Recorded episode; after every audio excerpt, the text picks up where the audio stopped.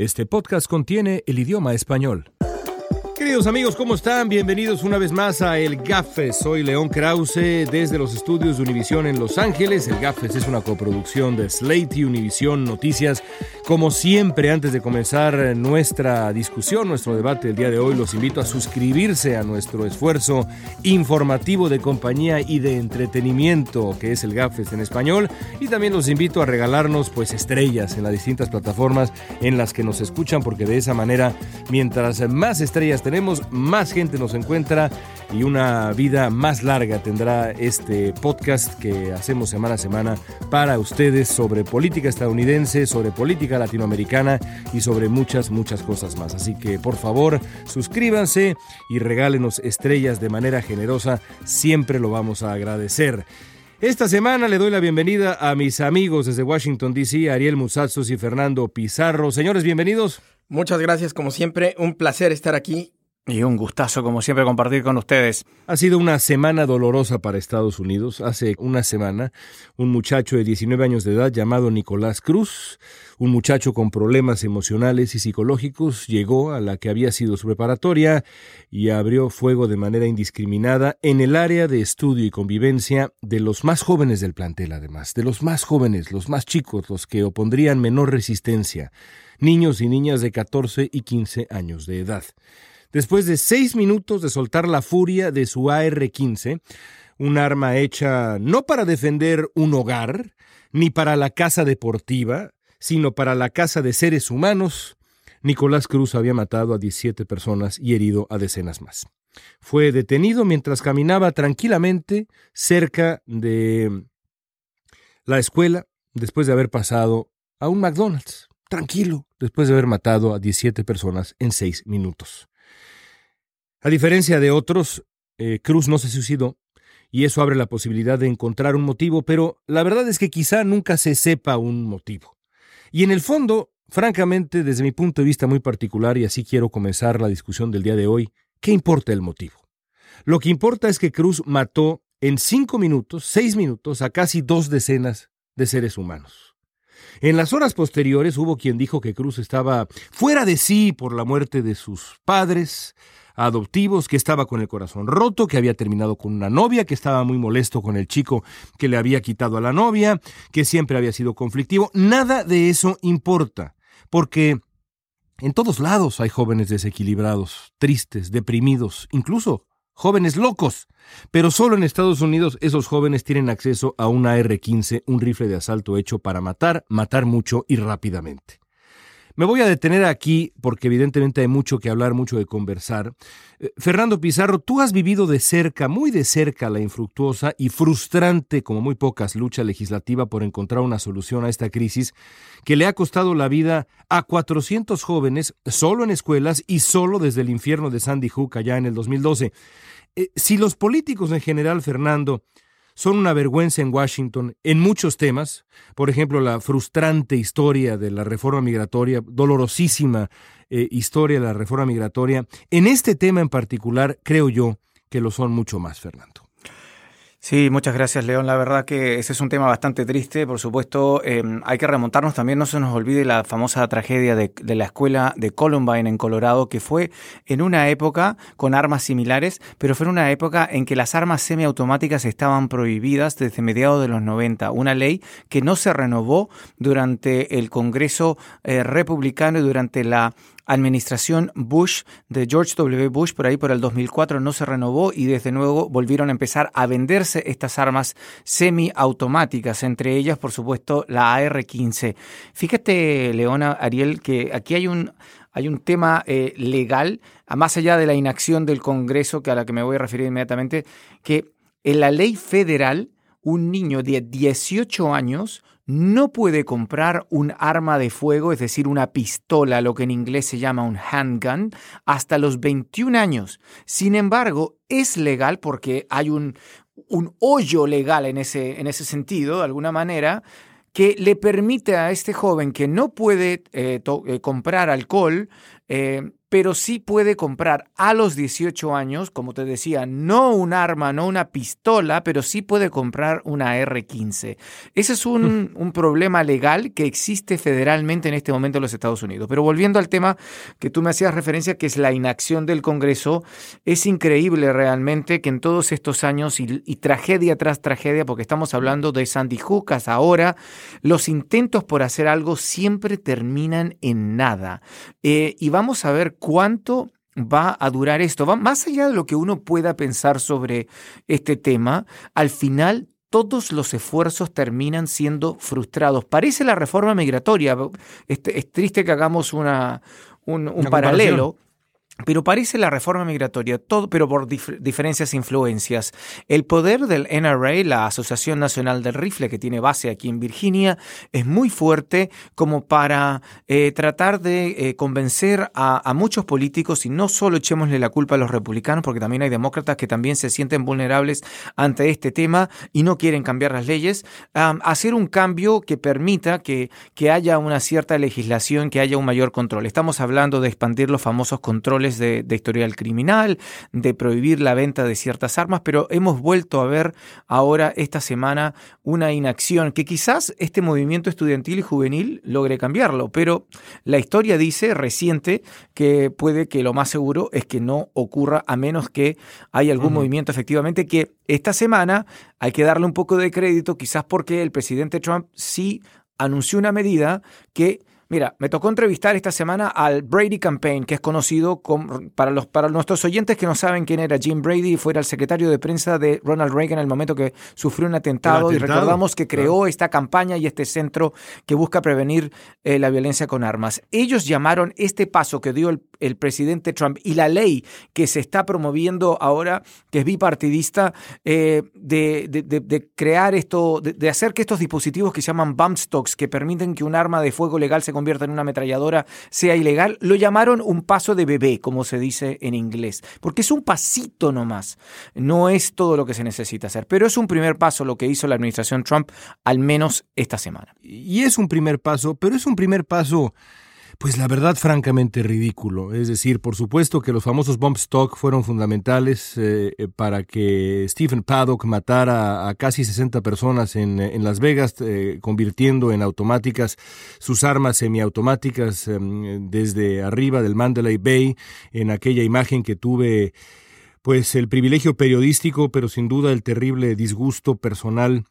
de ver en persona al, día siguiente cuando llegamos a Las Vegas a cubrir aquel, aquel asunto, pero es de verdad apenas un asunto simbólico, porque el uh, prohibir de nuevo, por ejemplo, las armas de asalto, eh, como este AR-15, como la AK-47, esos son pasos, esos serían pasos serios.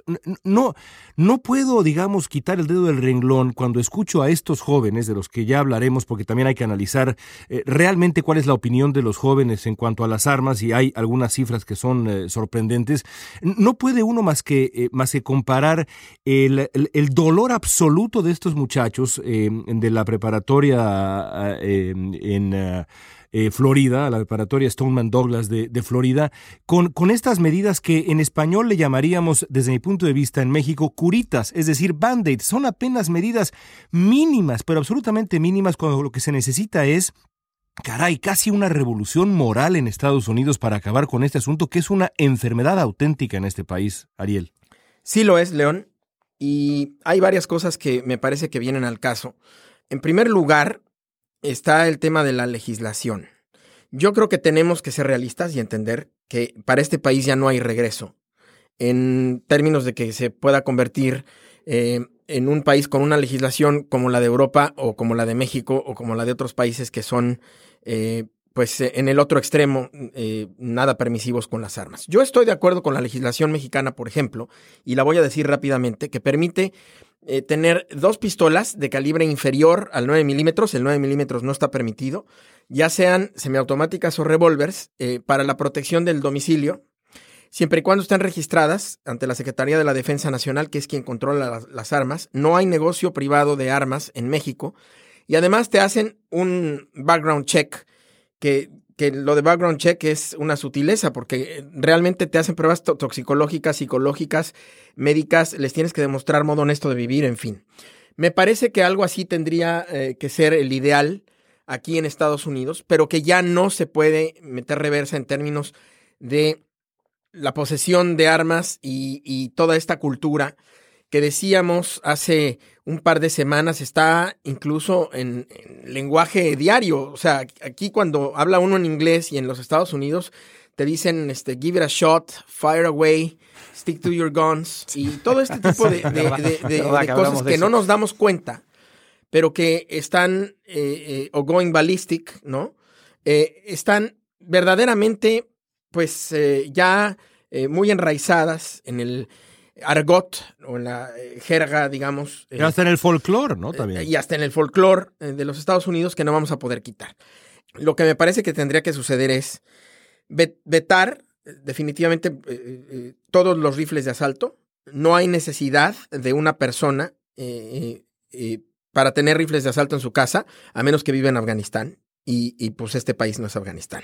Realmente me parece que habría que repensar toda la lógica de, de, toda esta legislación de armas y que no necesariamente se iría en contra eh, de todo lo que a la NRA, eh, a la Asociación Nacional de Rifles, le saca sarna y que se podría aprovechar el momento eh, en que tenemos un presidente que apoya tanto a la NRA para sacar adelante este tipo de cosas y, sin afectar demasiado el negocio de las armas, sino más bien canalizándolo a las pistolas de mano que pueden hacer menos daño y, pues vivir con el menor de los males, ¿no?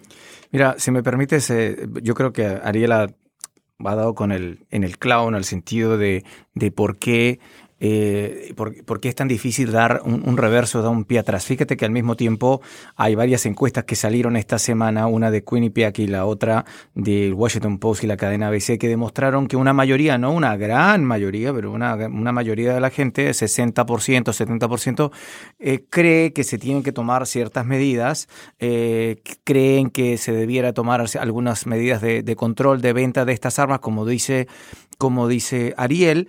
Eh, hay, por otro lado, también está el alarmante eh, eh, número de que decía que el 40%, 40% de los estadounidenses, estadounidenses piensan que se deberían, los maestros en las escuelas debieran estar armados. Pero ese, ese es otro tema, ¿no? Pero yo creo Estaba que. armado, estaban armados en la, en la preparación. Sí, sí, bueno, había un, estos oficiales, pero no alcanzó a llegar ni tampoco pues estuvo en contacto con el chico.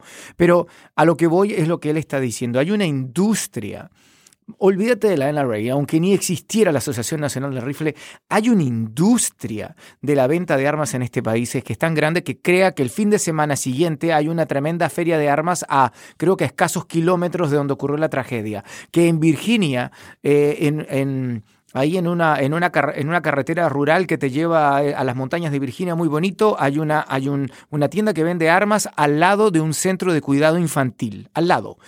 y, y, el problema es esa industria que ya está creada en Estados Unidos, eh, como dice Ariel, que es un paso muy difícil llegar y de un plumazo borrarla o, eh, o limitarla o restringirla de una manera eh, drástica, ¿no?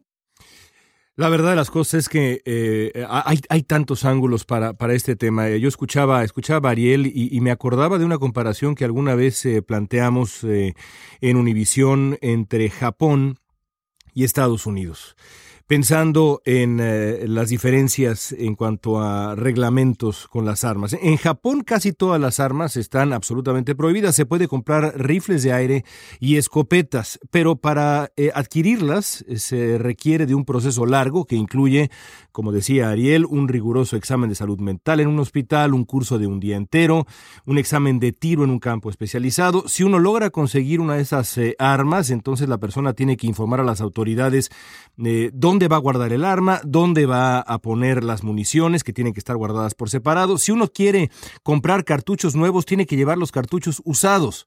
Resultado, en el 2014, ¿cuántas personas murieron en Japón por arma de fuego en el 2014? Seis personas. Seis. Uno, dos, tres, cuatro, cinco, seis, se acabó. Y se, les ha de haber disparado sin querer, ¿eh? No, de verdad. O sea, de verdad. Mismo año, mismo año en Estados Unidos, en donde, pues vaya, las cosas son ligeramente distintas. 2014 hubo 33.599 muertos por arma de fuego. Es decir, es absolutamente claro que cuando se adoptan reglamentos que no son absolutamente prohibitivos, que no censuran eh, de manera absoluta la compra de armas, como bien decía Ariel, sino que simplemente utilizan el sentido común para reducir el número de armas y la manera como uno puede acceder a ellas, el número de muertos por armas de fuego se reduce. Me parece que Estados Unidos, hay que decirlo con todas sus letras, en este caso en particular, atraviesa por una auténtica locura. Es una absoluta enfermedad que es injustificable. La famosa segunda enmienda fue creada cuando Estados Unidos estaba en efecto en riesgo, amenazado por poderes alrededor del mundo. Hoy es el país más poderoso que ha visto la humanidad, con, con las Fuerzas Armadas más poderosas que han visto la humanidad, no se justifica, es absolutamente ridículo. La realidad es que tendría que haber una reforma profunda a las leyes en este, en este país, eh, en, este, en este tema. Déjenme nada más tocar el asunto de los jóvenes, eh, porque me interesa mucho su opinión. Los jóvenes de la preparatoria Stoneman Douglas han inspirado ciertamente a millones.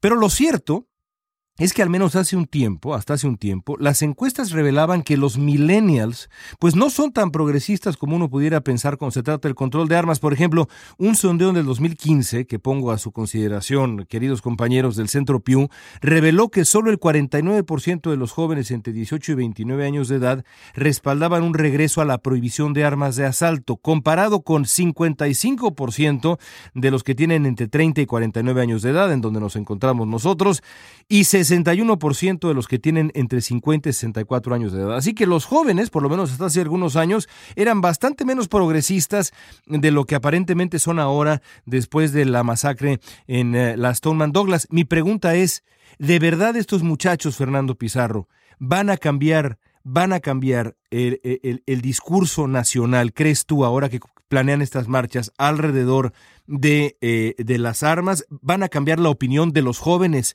eh, como ellos alrededor de las armas? ¿Crees que va a ocurrir? Yo creo que eso está muy temprano por verlo. Esta semana incluso vimos eh, protestas en el Capitolio. Esto animó, esto como dijiste tú, ha inspirado a millones. Se han replicado las marchas en todo el país, no solo en Florida.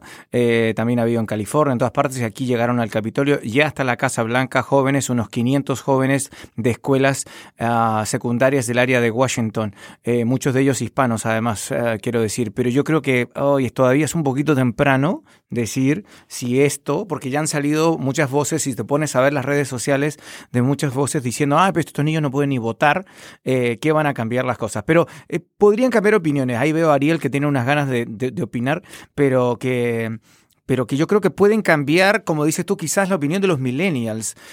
puede haber una, un cambio de opinión con esta, con esta nueva matanza. Eh, pero fíjate que de las tres de las diez peores matanzas de los últimos años han ocurrido en los últimos cinco meses. Eh, así es que es algo, algo notorio, digamos, estamos hablando de la de Texas en la iglesia, estamos hablando de la de Las Vegas y ahora la de Florida. Pero todavía es muy temprano para ver, como decíamos, eh, está por verse eh, qué va a ocurrir, si esto va a cambiar realmente los corazones eh, de congresistas o, las, conciencias y, senadores. Y por supuesto, eh, falta la elección en noviembre, si es que esto puede realmente ser otro factor que implique un cambio drástico en el Congreso. Yo quisiera decir, hay tres cosas. Yo me siento muy motivado, estoy de verdad optimista por ver la reacción de estos jóvenes. Ni con Sandy Hook, he, visto una reacción en tantas pistas y tan a mediano plazo. ¿Y por qué digo mediano plazo? Pues porque además de estas eh, protestas eh, que ha descrito Fernando, es la primera vez que los jóvenes se reúnen con el presidente Trump en la Casa Blanca. Aunque sea una listening session, el hecho de que los escuchen ya es decir. Es la primera vez que una cadena como CNN organiza un town hall eh, al cual van a asistir eh, o asisten, eh, pues, legisladores y, personalidades que no son solamente advocacy de este tipo de temas. Y luego también está el otro y que me parece el más importante logro de todo este movimiento, que es el 24 de marzo van a marchar aquí en Washington, en una marcha que le llaman Marcha por Nuestras Vidas, que se espera que sea igual o más grande que la marcha de las mujeres. Eso no se había logrado y creo que es, es de animarnos. Y luego quería agregar otra cosa, eh, parte del tema, pero desde otro ángulo, que también creo que está pasando y que, y que hay que consignarla. Es una desgracia. Yo creo que hay en todo este fenómeno una dinámica de adaptabilidad de las personas eh, que muchas veces es contra su voluntad. Explico a qué me refiero. Yo, por ejemplo, en México, que no venden armas, que es muy difícil conseguir un arma legalmente hablando, yo solamente tengo una pistola y la heredé, no la compré. La heredé y la registré ante la Secretaría de la Defensa Nacional y la tengo para la protección de mi domicilio y ya. En Estados Unidos yo tengo dos pistolas porque las compré y porque me parece que dos pistolas son para la protección de mi, de mi domicilio porque pues es una casa más grande, en fin. Pero otras personas probablemente no están ni siquiera de acuerdo con, con eh, tener armas en su domicilio, pero las tienen porque saben que los eh, ladrones están robando más en esa área o qué sé yo, y entonces los ladrones tienen acceso a armas y ellos las tienen.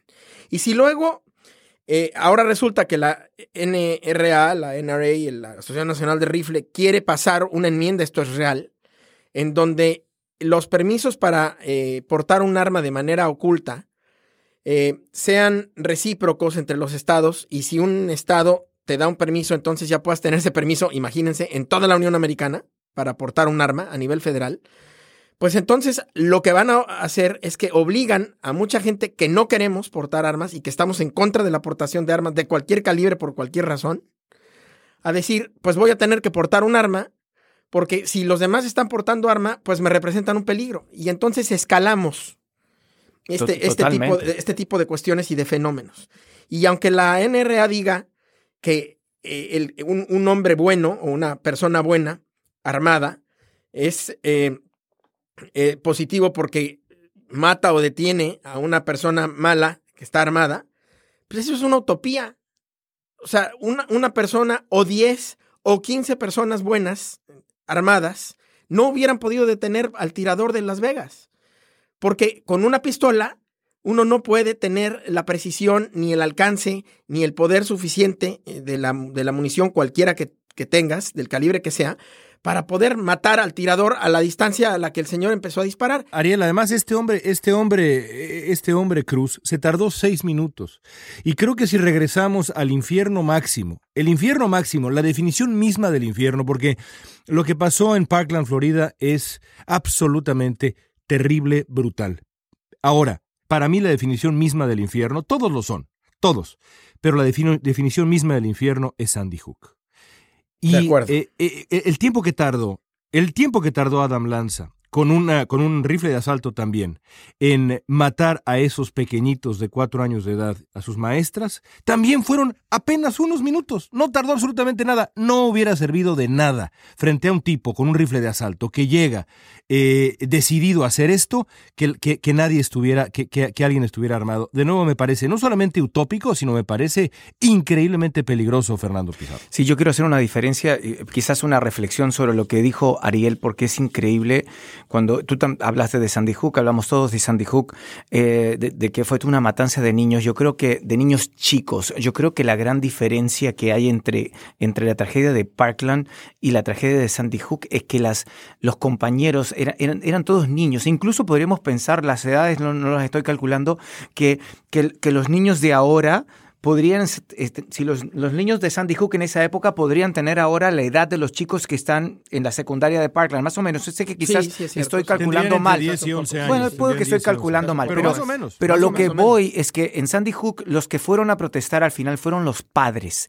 Aquí se crea otra dinámica. Aquí son los jóvenes compañeros, los sobrevivientes que tienen una edad y son casi adultos, eh, prácticamente, ¿no? En edad legal no lo son, pero son ellos los que están teniendo una voz que los otros niñitos, los compañeros, eran muy chicos como para comprender incluso la gravedad de lo sucedido. Y ahí fueron los padres. E, eso es el único paralelo y yo creo que ahí puede radicar una gran diferencia entre Sandy Hook y Parkland, que lo que están protestando aquí ahora son los compañeros, los sobrevivientes, los que uno se escondieron en los closets para protegerse del chico que además conocían todos porque había estado en la escuela hasta solo unos meses antes. Es decir, hay, un, hay, un, hay una diferencia que yo creo que puede quizás eh, ser un factor importante en dónde, qué tan lejos llega este debate. Quiero cerrar nuestra discusión antes de ir a nuestra entrevista del día de hoy con, con, este, esta provocación. Hace unos días leía yo una entrevista con Eric Holder, quien fue el fiscal general de la época de mm, Sandy Hook, precisamente, de Barack Obama, con Barack Obama en la presidencia. Y decía Eric Holder, en una declaración que me, me, me sacó lágrimas, siendo padre además de hijos, de, niños chicos. Me decía Eric Holder, yo vi las imágenes de lo que pasó en ese salón de clases en Sandy Hook. Si Estados Unidos, si América, si Estados Unidos hubiera visto lo que yo vi, no habría debate de las armas. No será, y aquí va la provocación, que como ocurrió también en, en otra discusión, en otro debate distinto con la guerra, eh, eh, eh, los medios de comunicación y en general el, el, sistema de difusión de lo que ocurre en este país está evitando que la población confronte de lleno el horror de las armas al no publicar algunas imágenes de lo ocurrido? ¿Qué pasaría si de pronto, en vez de ver solamente algunas pequeñas imágenes de un pasillo ensangrentado, viéramos lo que le hace un rifle de asalto a un niño de cuatro años? ¿De verdad estaríamos siquiera hablando de este tipo de temas? ¿Qué crees, Ariel? Yo no tengo ninguna duda.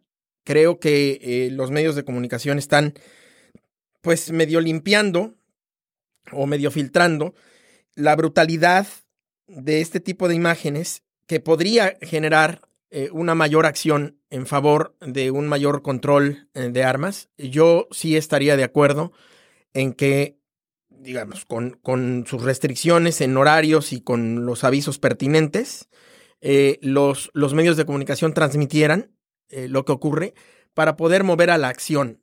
Y se me viene a la memoria la guerra de Kosovo y eh, el, rol que tuvo Cristiana Amanpour, esta estupenda corresponsal eh, de, la cadena CNN, en donde cuando ella mostró a un niño masacrado, todavía vivo, pero que estaba pues en condiciones indescriptibles verdaderamente, eh, como símbolo de una guerra, en ese momento logró que el presidente Clinton se involucrara involucrar a la comunidad internacional, a la OTAN y esa guerra eh, se terminara. Lo mismo pasó con Aylan Kurdi, ¿no es cierto? Aquel pequeño sirio que nos hizo llorar a todos cuando su cuerpecito apareció en una, en una playa boca abajo con los brazos pegados a la cintura, todavía ahora lo recuerdo y caray, casi se me, se me quiebra la voz, pero es que precisamente ese es el efecto que tiene una imagen para ilustrar eh, una tragedia, Fernando Pizarro. Y ahí es donde yo de pronto pienso, por más que solamente de imaginar el tener que ver a un adolescente asesinado, que, eh, que en este debate eh, que, que, que, tiene que ver con, con, una, con, una de, con un ataque de auténtica demencia, con una sociedad enferma, como creo que Estados Unidos, como la de Estados Unidos, en este caso en particular, pues francamente yo en esta discusión, en esta última provocación, yo caigo del lado de los que piensan que sería benéfico como una terapia de shock, francamente. Yo creo que también, porque lo que pasa es que todos sabemos que los medios en este país a veces tienen una autocensura de ciertas cosas, pero yo creo que, que quizás ¿ah? eh, sería difícil determinar, nunca va a faltar la persona que va a acusar a un medio de estar utilizando esas imágenes de manera política y con un fin, pero, pero sería interesante que obviamente se mostraran las imágenes tal como, como hacía referencia, y no solo la guerra de Kosovo, ha habido tantos otros, recuérdate si vamos a, hacer una historia periodística de este país, este país cambió completamente de opinión sobre la guerra de Vietnam cuando Walter Cronkite se pasó unas semanas en Vietnam reportando y volvió convencido de que las cosas no estaban funcionando como decía el gobierno.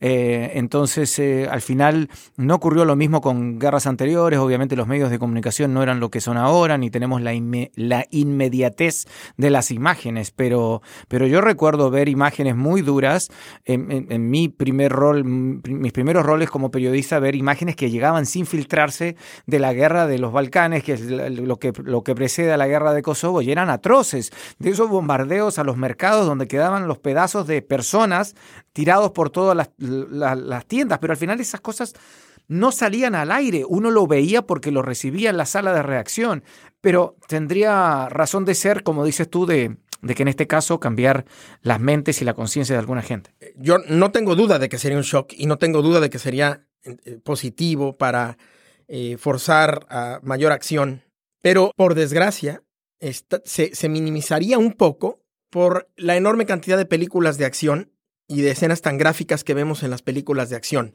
Por supuesto, el cerebro, por los supuesto, juegos los juegos de video. Por supuesto, el cerebro sabe que estamos viendo un juego de video y una película de acción. Sin embargo, el subconsciente empieza a acostumbrarse a ese tipo de cosas. Y yo no sé, yo creo que el shock sería mucho mayor hace 50 años que ahora. Totalmente eso puede ser, pero a mí tampoco se me olvida, y, quienes hemos, por ejemplo, cubierto, Fernando, Ariel, también eh, las convenciones eh, de los partidos en Estados Unidos, sabemos que en las convenciones los grupos eh, que rechazan, por ejemplo, el aborto, no tienen empacho en ponerle a, uno en la cara, a veces incluso contratan em, camiones en, los que, en los que pegan esta publicidad, en la que aparecen ah, con fotografías de 10 metros de largo y 3 metros de alto, alto eh, de, niños, eh, de niños eh, abortados en el último trimestre para tratar de afectar la, discusión. es cierto. En ese, en, ese, en ese terreno, en ese terreno no se lo piensan dos veces. Hay un camión. de pensar en las víctimas, ¿no? Hay un camión que circula prácticamente todos los días por el Capitolio de un señor Em, que pone ese, ese tipo de fotos, sí, sí, con, con unas banderas eh, religiosas y, pone su camión ahí, prácticamente a veces muy cerca de nuestra propia oficina. Y como lo dices tú, para, el, para alguna gente no hay empacho, como tú dices, pero al final esas, esas imágenes no salen por televisión, ¿no? Al final uno las ve, pero eh, las autocensura, ¿no? Tienes razón. Quizás las redes sociales ya no lo hagan tanto. Vamos a ver. Y bueno, está usted escuchando el Gapfest en español. Soy León Krause esta semana con Ariel Mutsatsos y Fernando Pizarro. Esta semana tenemos una entrevista de lujo. Durante 20 años, la periodista colombiana Patricia Janiot fue el rostro de la noticia en CNN en español, entrevistadora incisiva como pocos. Patricia se ha enfrentado con Rafael Correa, Juan Manuel Santos, Ollanta Humala y varios duelos memorables, pero memorables de verdad, con uh, Hugo Chávez, que era un entrevistado muy, pero muy complicado, un gran reto. Sus entrevistas con Hugo Chávez son de verdad extraordinarias. Hoy Patricia co-conduce el noticiero nocturno nacional de Univisión, que fue su primera casa en Estados Unidos. Patricia, qué placer tenerte con nosotros. León, muchísimas gracias por la invitación. Un saludo a Ariel, a Fernando y bueno, encantada de participar en estos programas digitales que nos permite llegar a tanta gente, ¿no? Que no está siempre conectada a la hora del noticiero. Así que un gusto, un gusto charlar con ustedes. El gusto es nuestro, hay mucho, mucho platicar contigo de América Latina y demás, pero quiero comenzar, Patricia, con los últimos días. Estuviste junto con el equipo de Univisión en la preparatoria Stonewall Douglas en las horas posteriores a, esta tragedia, a esta matanza. Eh, cuéntanos de la, de la experiencia. ¿Qué, nos dices de la elocuencia de los jóvenes? ¿Crees tú que sea esto un parteaguas? En fin, eh, eh, ¿cómo, cómo lo, lo viviste? Días muy complicados. Mira, la verdad es que estoy absolutamente conmovida son una inspiración, habla muy bien del trabajo que están haciendo las escuelas públicas en el país o por lo menos en el estado de la Florida, ver la fuerza, la pasión, ¿no? la decisión, la energía y también la rabia que tienen para canalizarla en un movimiento tan positivo como el que han iniciado. Eh, escuchar a estos niños, porque son niños de 16, de 15, de 14 años, parece estar escuchando a los políticos. Y cuando uno escucha a los políticos, parece estar escuchando a los niños, eh, argumentando ¿no? Eh, toda clase de información memorizada para esquivar la pregunta de fondo. ¿Por qué no han hecho nada y por qué insisten, por lo menos en la Florida, en no buscarle de una vez una solución al porte de armas, a mayores restricciones, eh, a prohibir eh, la venta de armas semiautomáticas como ocurrió ayer. Así que realmente son una inspiración, son una inspiración para nosotros los periodistas, son una inspiración para el público en general, espero que lo sean para los legisladores y para los políticos, porque yo sí creo que va a haber un antes y un después después de Parkland. La verdad que lo creo. Creo que estos chicos eh, están decididos a que las cosas cambien, por lo menos en su estado. Fernando. Estábamos hablando, Patricia, eh, sobre este mismo tema eh, en el segmento anterior, sobre, tú misma lo acabas de decir, el antes y después. estábamos recordándonos a los que, bueno, tanta tragedia escolar que hemos tocado vivir, eh, Columbine desde los 90, eh, Sandy Hook, en fin, otras más que han ocurrido que han sido menos graves. y estábamos discutiendo entre nosotros si es que realmente pensábamos si es que este movimiento juvenil que esta semana incluso vimos eh, manifestaciones no solo en Florida que continúan, sino que además en Washington y en otras partes, eh, en California, en fin, en tantos estados, realmente se puede convertir en un catalizador de un cambio eh, legislativo que no quiere ocurrir y que, y que la inacción del Congreso por todas las influencias que hay termina en, en no pasar nada. ¿Crees tú, lo acabas de decir de alguna manera, pero ¿Crees tú que esto es diferente a lo que ha ocurrido antes, quizás por las edades de los chicos que van a ser votantes próximamente o alguna o por ese motivo? Yo sí creo, yo sí creo porque están sintiendo mucha presión, eh, sobre todo porque estos chicos lo han argumentado muy bien.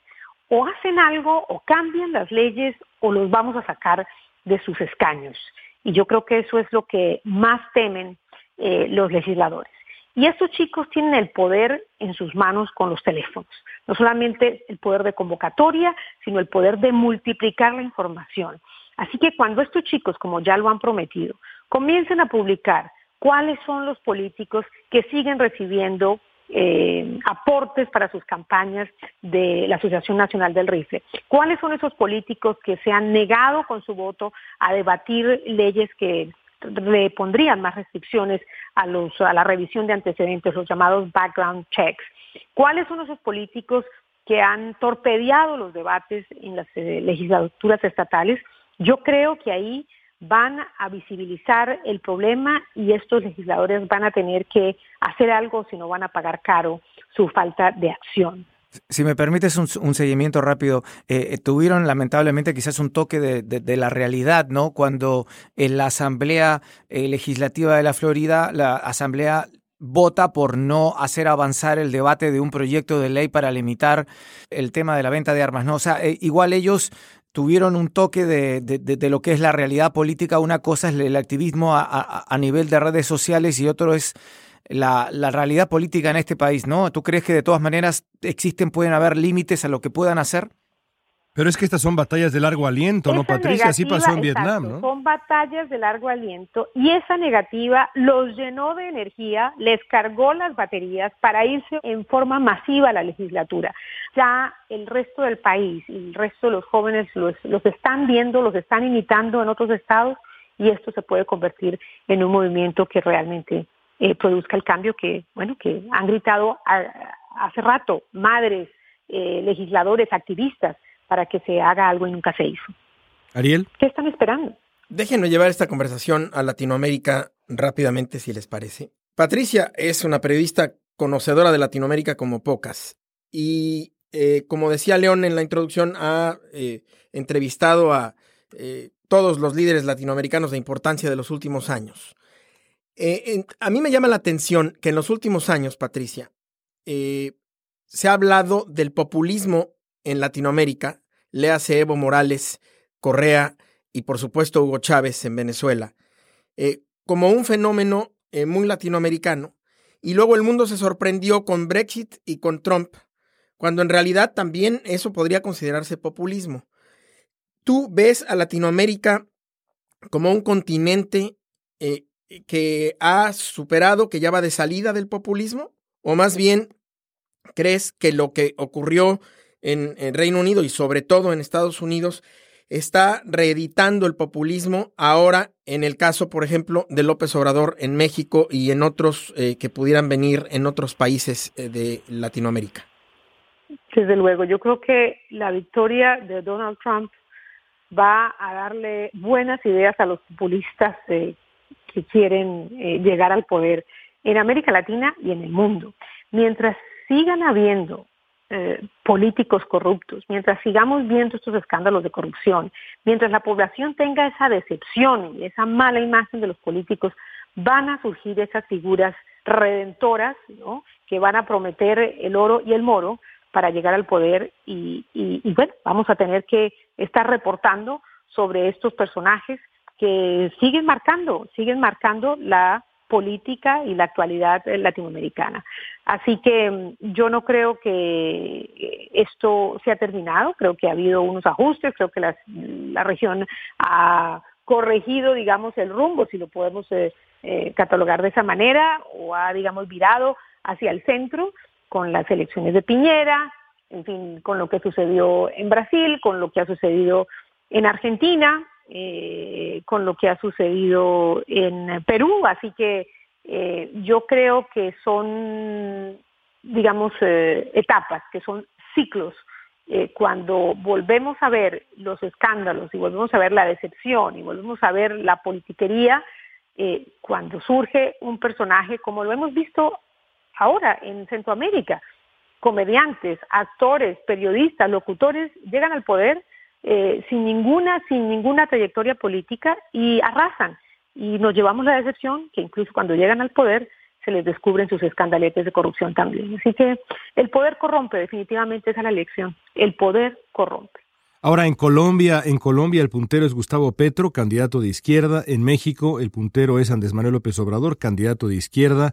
Muchas voces lo señalan a ambos como representantes típicos del populismo latinoamericano del que hablabas ahora, Patricia, con, con Ariel, que es una enfermedad ciertamente muy nuestra y recurrente eh, cuando, cuando piensas en figuras como Petro, en figuras como López Obrador, tú, estuviste frente a Rafael Correa, que ahora tiene además un programa en Russia Today, así que bueno, las cosas, eh, nada es casualidad. Tú estuviste frente a Hugo Chávez. ¿Qué, ¿Tienen algo en común estas figuras, las figuras eh, que comienzan a surgir, que, que podrían llegar al poder este año con las figuras que están ya en el pasado, pero que también eran representantes de una suerte de corriente mesiánica? Yo creo que ellos canalizan el descontento de la población hacia, hacia la política tradicional. Ellos eh, prometen, ¿no? Son los redentores de los pobres. Pero claro, la, historia reciente nos ha demostrado que mientras estos populistas sigan prometiendo todos estos subsidios, todos estos programas sociales, eh, sin un plan sostenible, pues los países se van a la quiebra, le hace Venezuela, le hace Ecuador con una deuda enorme, le hace Argentina, eh, le hace Brasil con sus escándalos de corrupción y también eh, no hubo autosostenibilidad en, los programas sociales que promovió Lula y que en un momento se pensaron que bueno era el modelo a seguir, a, seguir. Así que eh, yo creo que mientras América Latina no descubra una manera de darle valor agregado a sus recursos naturales y pueda generar y pueda dejar de depender de sus materias primas como su principal fuente de ingresos, vamos a tener este problema cada cuatro, cada ocho años. Así que eh, estoy convencida que la región izquierda y de derecha ha llegado a un consenso de que podemos aplicar políticas de libre mercado con un apoyo a los menos eh, favorecidos, con un apoyo en programas sociales, que es importante combinar esas dos, eh, digamos, eh, esas dos fórmulas. Pero mientras que no haya competitividad, mientras que no haya, digamos, un incentivo para generar trabajo, mientras los impuestos sigan creciendo en muchos países y se los sigan robando, pues obviamente le estamos dando el espacio ¿no? libre para que estos populistas lleguen y prometen y prometan la solución, la solución a todos los problemas. Interesante. Fernando. Patricia, a ti me imagino que debes haber perdido la cuenta de la cantidad de cumbres latinoamericanas, hispanoamericanas, iberoamericanas que te ha tocado cubrir, pero ahora se genera la polémica de que Maduro quiere ir a Perú y que Perú ahora no quiere que vaya en fin, eh, si no fuera tan grave la situación y tan controversial, quizás sería como para comedia, pero ¿cómo crees tú que va a terminar eso? yo sé que es una predicción loca, pero eh, me parece casi tan de... Bueno, no, no, no quiero insultar a ningún país, pero parece tan ridícula realmente la situación de que un presidente está ahora empecinado por ir a, a, una, a una cumbre donde quizás no lo dejen entrar, en fin, pero quería saber qué piensas de toda esa controversia y en qué va a terminar. Bueno, ya hemos visto a Zelaya entrar a su país por la frontera, hemos visto también a la canciller de Venezuela llegar también a una reunión, a una cumbre donde no estuvo invitada, no recuerdo cuál, pero ahí llegaron, no sé, yo me lo imagino llegando por la frontera, por algún paso fronterizo, escondido en algún baúl de algún automóvil y llegando, apareciéndose, haciendo el show. O sea, ¿es capaz de, de este automillarse de esa manera para, para hacer el show? Es, es, ya lo hemos visto, ya lo hemos visto con otros líderes y, y, con, y con funcionarios de su propio gobierno. Eh, no sé, no, no, no, no me atrevo a hacer una predicción, pero no me sorprendería si aparece allí, no lo dejan entrar, hace un show, ¿no? Y, y, bueno, se tiene que devolver. Eh, por supuesto, Venezuela eh, va a ser eh, el centro del debate, porque pues el problema ya lo está viviendo todos los países vecinos, ¿no? La migración venezolana. y bueno, eh, estaremos hablando de Venezuela. Ahora ya eh, la oposición ha dicho que no va a participar en las elecciones de abril.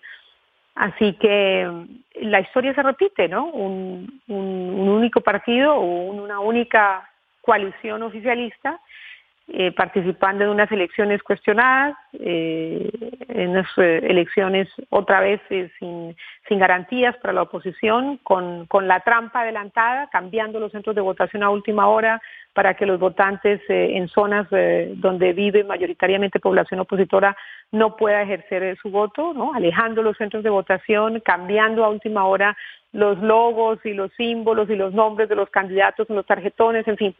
Entonces, eh, el problema de Venezuela me parece gravísimo, me parece gravísimo y, y no, o sea, no, no, no, no le veo solución, la verdad es que no le veo solución, el deterioro sigue aceleradamente y, no sé, estos, estos, este gobierno no está dispuesto a, a, levantarse de ese sillón, no está dispuesto a entregar el poder. Y lo que yo no entiendo es cómo todavía hay tanta gente que los apoya.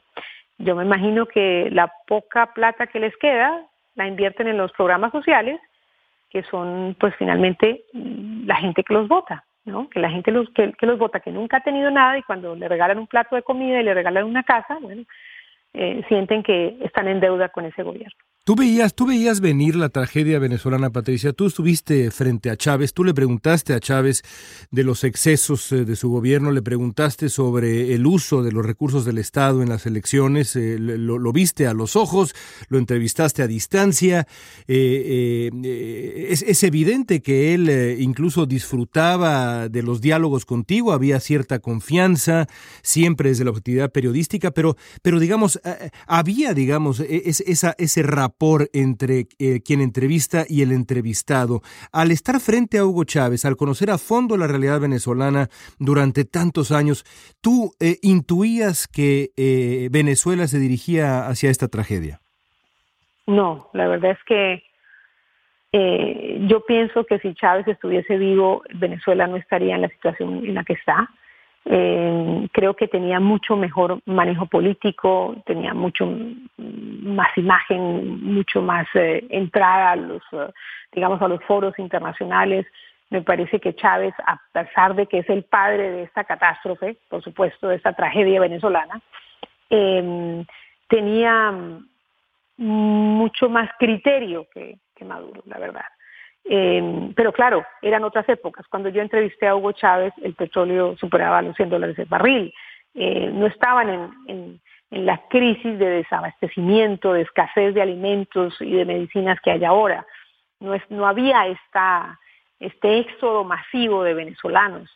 Eh, pero, pero era difícil, era muy difícil imaginarse este desenlace sobre todo porque él coqueteaba, por supuesto, con las multinacionales, iba, iba expropiando, pero eh, al, al, mismo tiempo iba eh, abriendo, digamos, abriendo la posibilidad para inversión en hidrocarburos y demás.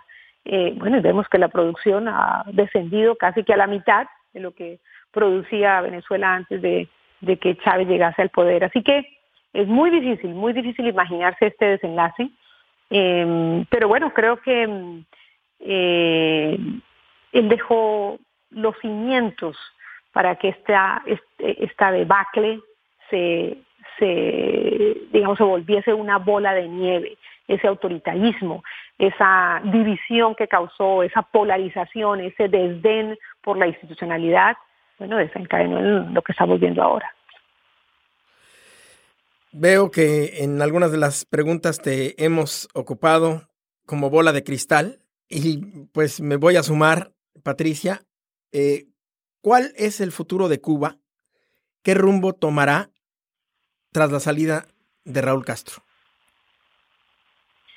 Bueno, si quisiéramos eh, ver el espejo de Venezuela, ver, ¿no? Eh, podríamos concluir que habrá un sucesor, habrá un sucesor.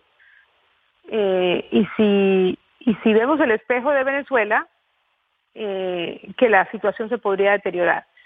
Sin embargo, los cubanos han sido muy hábiles en mejorar sus relaciones con Estados Unidos, en abrirse a Europa, en abrirse a la inversión extranjera algo que eh, están haciendo, que no están haciendo los venezolanos. Al contrario, el mundo está eh, cerrándole la puerta a, Venezuela, está imponiéndole sanciones a sus funcionarios y a sus instituciones y a su gallina de los huevos de oro que es PDVSA. Así que yo no creo que la situación de Cuba termine como Venezuela, pero sí creo que va a haber un gobierno de transición que va a seguir siendo un gobierno unipartidista por un, por un tiempo, hasta que venga esa nueva generación conectada con el mundo, ¿no? Hasta que venga esa nueva generación exigiendo mayor eh, conectividad en Internet y empiece a presionar por, cambios para, vivir en libertad, para vivir en democracia. Em, pero digamos mi predicción es, que eh, va a seguir, va a seguir el gobierno unipartidista con un personaje por supuesto, más joven y que va a haber un gobierno de transición, porque no sé cuántos años durará. Por último, Patricia, déjame preguntarte de tu experiencia, ah, de tu experiencia con, con, Donald Trump, de tu experiencia de, de eh, estos, eh, estas semanas eh, cerca del, del, poder en Washington, como queda clarísimo, y qué placer ha sido escucharte con, con esa elocuencia y con esa, con esa experiencia que tienes también. desde, desde, desde esa perspectiva, cuando te encuentras en el Washington de Donald Trump, en la Casa Blanca de Donald Trump, con, con, con, con los años de haber visto de cerca el populismo latinoamericano. ¿Qué le auguras a, este país en los próximos tiempos? Pues em, le auguro controversia. Eh, en la Casa Blanca hay un personaje muy controvertido em, y es increíble, León, cómo cuando lo conoces personalmente em, encuentras un gran contraste. Yo iba preparada a encontrarme una persona soberbia, ¿no? Una persona displicente, una pues igual que Chávez, ¿no? Chávez era encantador, eh, Chávez era maravilloso. Exacto, exacto, exacto. Entonces eh, te encuentras con un hombre afable, ¿no? Un hombre carismático, un hombre elegante, un hombre respetuoso em, y, y un hombre dispuesto a controvertir con la prensa. En privado nos siguió atacando, pero con elegancia nos, nos, nos, nos dijo lo que sentía y, y, cómo creía él que nuestra cobertura era injusta. Así que mm, fue un gran contraste realmente.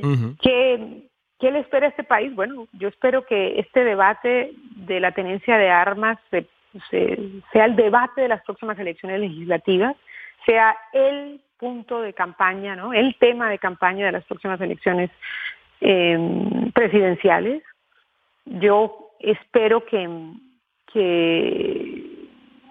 el presidente responda, por supuesto, a muchas preguntas, sobre todo sobre, inmigración, ¿no? Otra vez estamos eh, eh, en cero, ¿no? Con el debate de DACA y los Dreamers. Siento que las intenciones las tiene. Lo que pasa es que, claro, es un hombre acostumbrado a dirigir una empresa a sus anchas y, y como, como, como, ha querido durante años a manejar un imperio y yo no creo que, se esperaba encontrar esta reticencia dentro de su propio partido. Así que, mm, que vamos a ver, vamos a ver, no, no, no le auguro años de, serenidad a Donald Trump, ¿no? Y a este país. Pero bueno, me encanta que estos jóvenes han tomado esta iniciativa de una manera tan vocal, tan articulada, tan planificada y ojalá que los lleve a Washington y los, y los siga trayendo a Washington y a cada legislatura estatal, porque creo que ese es un debate que tiene que quedarse y es una ley que tiene que aprobarse. Pues yo creo que esa es una conclusión perfecta para esta, eh, para esta plática, la esperanza que nos representa a todos esta, esta nueva generación. Patricia Yaniot, qué, qué gusto escucharte, qué privilegio. Gracias por estar con nosotros. Gracias a ustedes por la invitación. Ojalá que sea la primera de muchas. Seguramente. Un placer conversar con ustedes. Pues muy interesante, por supuesto, escuchar a, Patricia Janiot y la pueden ver todas las noches a las 11.30 en el noticiero eh, Univisión edición eh, nocturna. Vámonos a los broches, a los broches de oro y el día de hoy eh, voy, a, voy a comenzar, voy a comenzar yo. Hace unos días me lancé al cine acá en Los Ángeles a ver con mis hijos, cosa que creo que es un error porque me parece que es una película de acción que en el fondo no es una película de acción, sino es más bien una, una, película profunda, una película que merece un análisis que va mucho más allá nada más de una, una película de Marvel. Además tiene francamente poca acción. Eh, eh, es, es, una película singular, no es una película para llevar, creo yo, a un, a un niño de 10 años y mucho menos a un par de locos gemelos de 5. En cualquier caso, me lancé a ver junto con mis hijos y mi esposa Black Panther. I have seen gods fly. I've seen men build weapons that I couldn't even imagine. Uh huh. I've seen aliens drop from the sky. Yeah. But I have never seen anything like this. How much more are you hiding? Y me pareció una, una película notable, porque para alguien que no es afroamericano, pero que sí es hispano, eh, y mucho más en estos, en estos tiempos, abre una discusión fascinante, una discusión que ha encabezado en, eh, en otro terreno completamente distinto eh, un intelectual tan destacado como Tane Hesse Coates, eh, sobre eh, eh, la historia de la gran comunidad afroamericana, las heridas de la gran comunidad afroamericana, la relación que tiene la comunidad afroamericana con el origen africano, la relación que tiene todavía, la herida que todavía está abierta con la esclavitud, con el tráfico de seres humanos, millones de seres humanos desde, desde África y la relación que existe con ese mundo.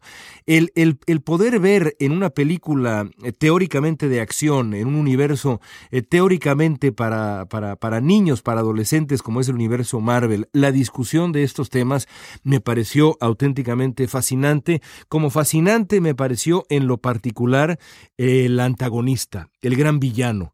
Hay en la película dos figuras, evidentemente, el héroe y el villano. El héroe es el rey T'Challa, el famoso Black Panther, pero para mí el personaje más interesante es el antagonista, que es interpretado además por un actor absolutamente extraordinario que desde mi punto de vista es pues más atractivo, más elocuente y mejor actor que el protagonista. Eh, me refiero a Michael B. Jordan que interpreta a Eric Killmonger. Este, este, eh, sin, sin, echar a perder la película, este antagonista em, que en el fondo no es, creo yo, un villano, eh, encarna encarna en sus deseos, en sus corajes, en sus indignaciones, hasta en sus defectos, buena parte de esa de esa historia tan difícil, tan dolorosa, tan polémica también de la comunidad afroamericana y la recomiendo ampliamente, recomiendo ampliamente Black Panther, no solamente como película que tiene momentos divertidos, sino también como una, lo que se llama acá, pieza de discusión, de verdad fascinante esta película que ha roto además récords de taquilla de manera muy merecida y también de manera muy llamativa, porque pues por alguna razón está rompiendo sus récords de taquilla y no nada más es porque es una gran película de acción, sino porque se, se, presta para este tipo de debate. En fin, ahí está Black Panther. ¿Y, y, y los niños no tuvieron problema? ¿La, ¿La, vieron bien? O sea, no, no salieron impresionados, ni tiene un nivel de violencia como para... Como para pues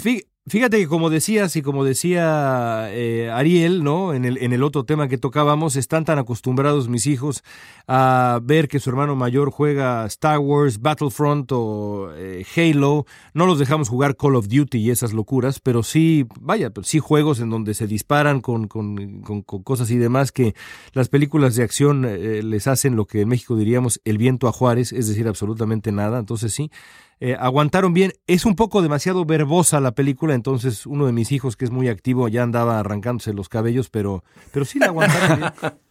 Pero fíjate que hace poco me tocó ver en un vuelo, que no la había visto la película, no había tenido mayor interés ver la película de La Mujer Maravilla, Wonder Woman, ¿no? De, los DC Comics a, todo esto, ¿no? Y, encontré que... Bueno, que juega un poquito con la historia, se mete que la Segunda Guerra Mundial, por supuesto, de histórica no tiene nada, eh, pero pero tiene unas escenas que de repente uno dice, wow, o sea, están fuertes, ¿no? Uno dice de, combate fuerte, ¿no? De, muertos y cosas así. Y uno, bueno, uno eh, se rasca la cabeza y dice, bueno, esto está, bueno para niños. Sí. Es que yo no he visto Black Panther. Debes verla. La, voy a, no, la voy a ver, la he escuchado por todos lados. El maestro Ariel Mutsazos con su broche de oro.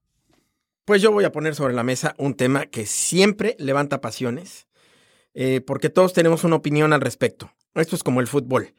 Eh, ¿Quiénes son nuestros presidentes favoritos? ¿Quién es el mejor presidente de Estados Unidos? ¿Quién es el peor? Y resulta que el New York Times lo hizo y lo hizo en serio.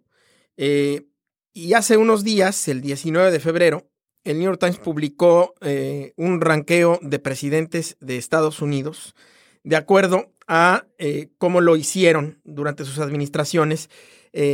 históricamente, esto fue eh, pues una encuesta o un estudio realizado entre más de 100 expertos, eh, la mayoría de ellos eh, académicos, tanto republicanos como demócratas como independientes. Por supuesto, pues todos los presidentes de Estados Unidos son un poco difíciles de mencionar, pero les diré que en el ranqueo total, Lincoln quedó en primer lugar, George Washington en segundo lugar, ahí me van diciendo, yo con ese no estoy de acuerdo, en tercer lugar, eh, Francis Delano Roosevelt. En eh, cuarto lugar, eh, Theodore Roosevelt. En, en, quinto lugar, Jefferson. En sexto, Truman. Séptimo, Eisenhower. Octavo, y aquí está, octavo, Obama. Yo creo que, yo creo, a mí, desde mi punto de vista, que se, les pasó un poco, ¿no? exageración, absolutamente. Obama. En el noveno, Reagan. Yo, por ejemplo, ponía a Reagan arriba de Obama. En el décimo, eh, Lyndon eh, B. Johnson, qué barbaridad, yo ponía a Johnson más abajo, ¿no? En el eh, décimo primero, Wilson, luego Madison. En el número 13, Clinton. En el número 16, Kennedy. En el 17, Bush padre. Me estoy brincando a los que considero importantes. En el 25, Gerald Ford. En el 26, Carter. En el 30, W. Bush.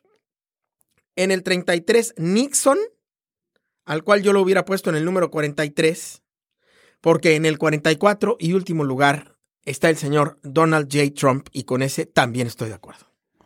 Interesante. ¿Y en 43 ¿eh? quién? ¿En 43 quién? En 43 está Buchanan, pero yo hubiera puesto a Nixon.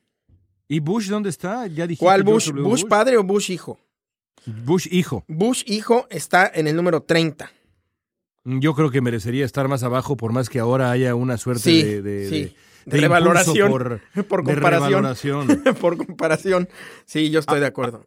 Ahora, creo que estaríamos todos de acuerdo en que el primer lugar es merecidísimo, ¿no? Sí, sí. Lincoln, no tiene ninguna duda. Lincoln es el papá de los pollitos, pero eh, lo que me parece un poco exagerado es Obama, ¿no? Esta fiebre por Obama. A mí Obama me parece un presidente históricamente eh, relevante. muy relevante creo que sí ha sido auténticamente de los, digamos, 15 o 20 mejores presidentes de Estados Unidos, sin duda.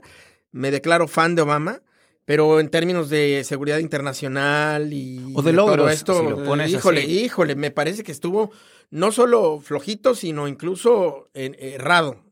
Pero fíjate que, por ejemplo, yo, yo discrepo en el tema, tú decías que ponías a Lyndon Johnson por debajo. Todos somos obviamente demasiado jóvenes como para haber vivido el gobierno de Lyndon Johnson. Pero si tú lo miras, aparte de la debacle de Vietnam, que es bien grande la debacle de Vietnam, sí se, vota, se aprobaron leyes importantes. La reforma migratoria del 65, se aprobó Medicare, se creó obviamente también eh, la ley de derechos civiles, se firmaron durante su gobierno. O sea, fue un gobierno...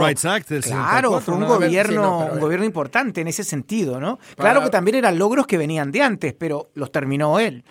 Er, eso que acabas de decir, ese es mi argumento principal. A ver, el señor Johnson se oponía, si no a todos, a casi todos y cada uno de los que acabas de mencionar cuando John F. Kennedy estaba vivo. Pero nada más se murió John F. Kennedy.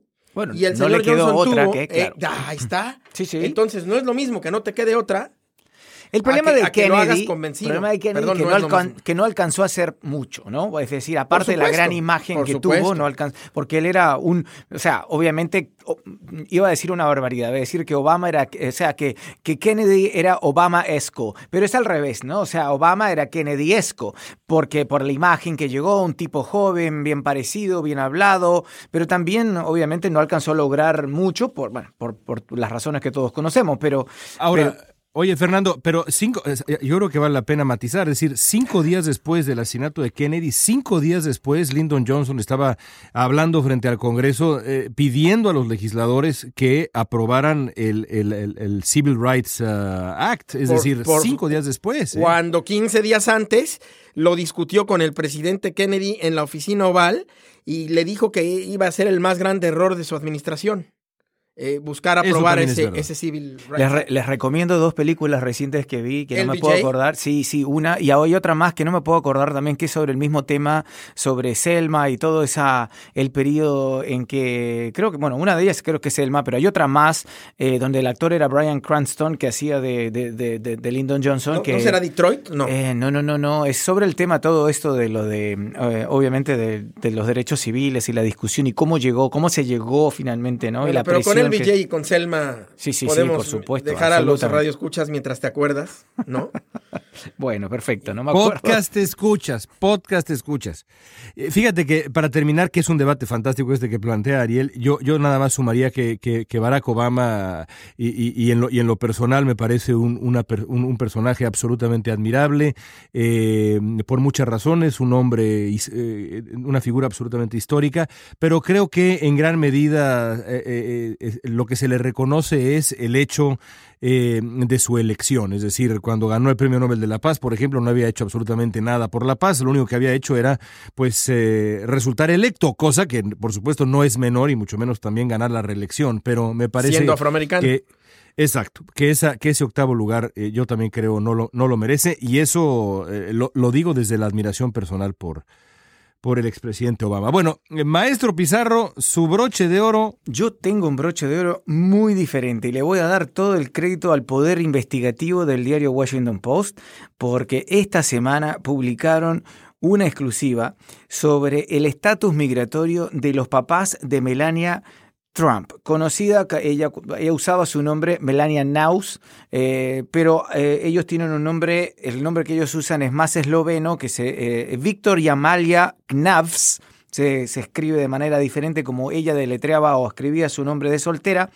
Resulta que la Casa Blanca había sido muy evasiva sobre, primero, el estatus migratorio en algún momento de Melania y también si es que había alguna vez trabajado como modelo sin tener la visa correspondiente y cuál era el estatus migratorio de los papás. Resulta que el Washington Post al final ha logrado eh, una declaración del abogado de ellos en que ellos sí tienen tarjeta verde, son residentes permanentes de los Estados Unidos y están cerca de obtener la ciudadanía. Pero ¿por qué nos importa esto? Porque resulta que ellos habrían logrado, obviamente, la ciudadanía y la residencia permanente por el famoso... Eh, sistema de migración en cadena o familiar que precisamente la Casa Blanca ahora está buscando eliminar o reformar. Así que por lo menos esa es la paradoja de este tema de que los papás de Melania Trump, de manera muy justa y seguramente y sin ningún problema legal, lograron su residencia permanente y están cerca de ser ciudadanos de los Estados Unidos eh, mediante la ahora tan vilipendiada por la administración Trump migración familiar o en cadena. He dicho. Qué fantástico, ¿no? Ahí veo a Ariel como que me quiere decir algo, pero, pero si los papás de Trump y los... Eh, los eh, bueno, pero... Los, no, bueno, no tienen vergüenza. A ver, no tienen vergüenza. El abuelo. No tienen vergüenza. La, mamá. Los la abuelos mamá, de Kushner. La mamá era, era escocesa. pero si llegaron, como decimos en México, con una mano adelante y otra atrás, no tenían ni dinero, este país les dio todas las oportunidades. Son, y, y he de decirlo, un modelo de migrantes eh, los, los eh, antepasados de Trump son un modelo de migrantes, los antepasados de Trump. Eh, si, si los ponemos en términos de todo lo que lograron y de cómo, no solo de cómo aprovecharon las oportunidades, sino de todo lo que dieron en términos de empleo y de crecimiento económico a, a su comunidad, para que ahora el hijito, no voy a decir de quién, este, pues termine haciendo lo que está haciendo, ¿no? Hasta el apellido se cambiaron, ¿no? Bueno, estoy, yo estoy de acuerdo con, con Ariel cuando uno lee la historia de el, el abuelo de, de, Donald Trump, el señor Drumpf, que llegó a Estados Unidos, por supuesto, sin hablar inglés, siendo, siendo un adolescente.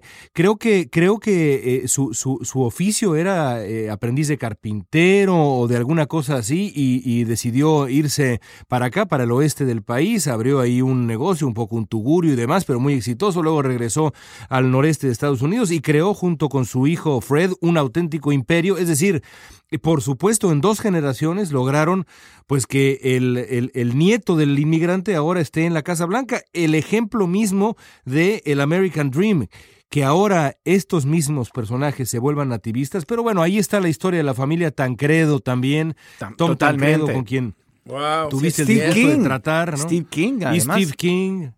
Bueno, pero es Tantos el otros. modelo de tanta gente que llegó de alguna manera a Estados Unidos. Y no estamos diciendo que hayan llegado de manera indocumentada. La mamá de Trump también llegó como inmigrante escocesa acá, eh, escocesa creo que era, estoy casi seguro, y, y, llegó sin conocer a su futuro marido. Pero el, el, tema, el tema acá obviamente es esta, esta restricción que, como dices tú, los nativistas, el sector nativista del Partido Republicano, quiere implantar de, de, de incluso dejar de admitir a los padres que son considerados por la ley migratoria actual como eh, parientes inmediatos.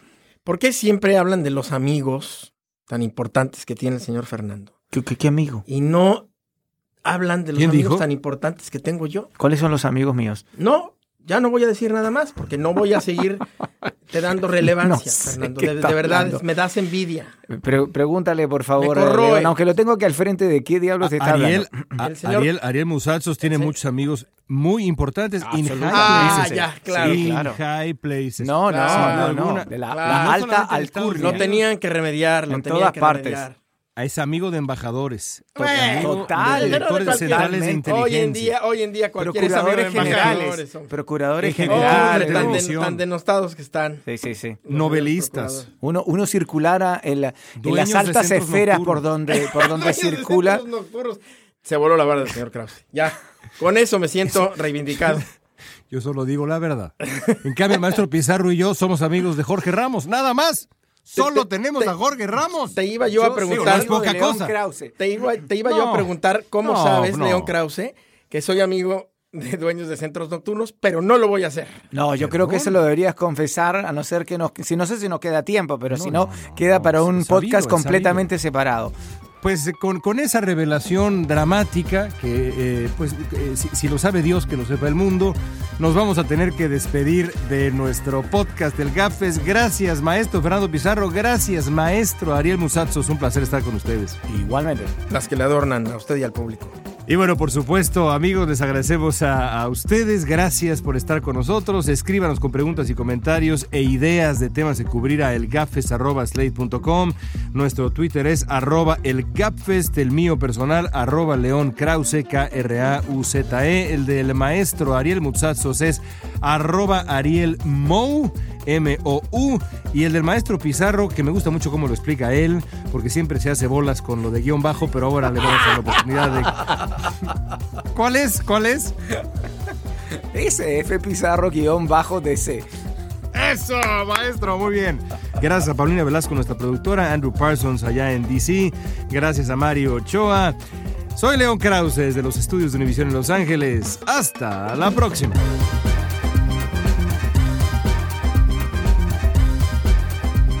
es lo máximo. Tengo que bulear, güey, si no, Muy divertido.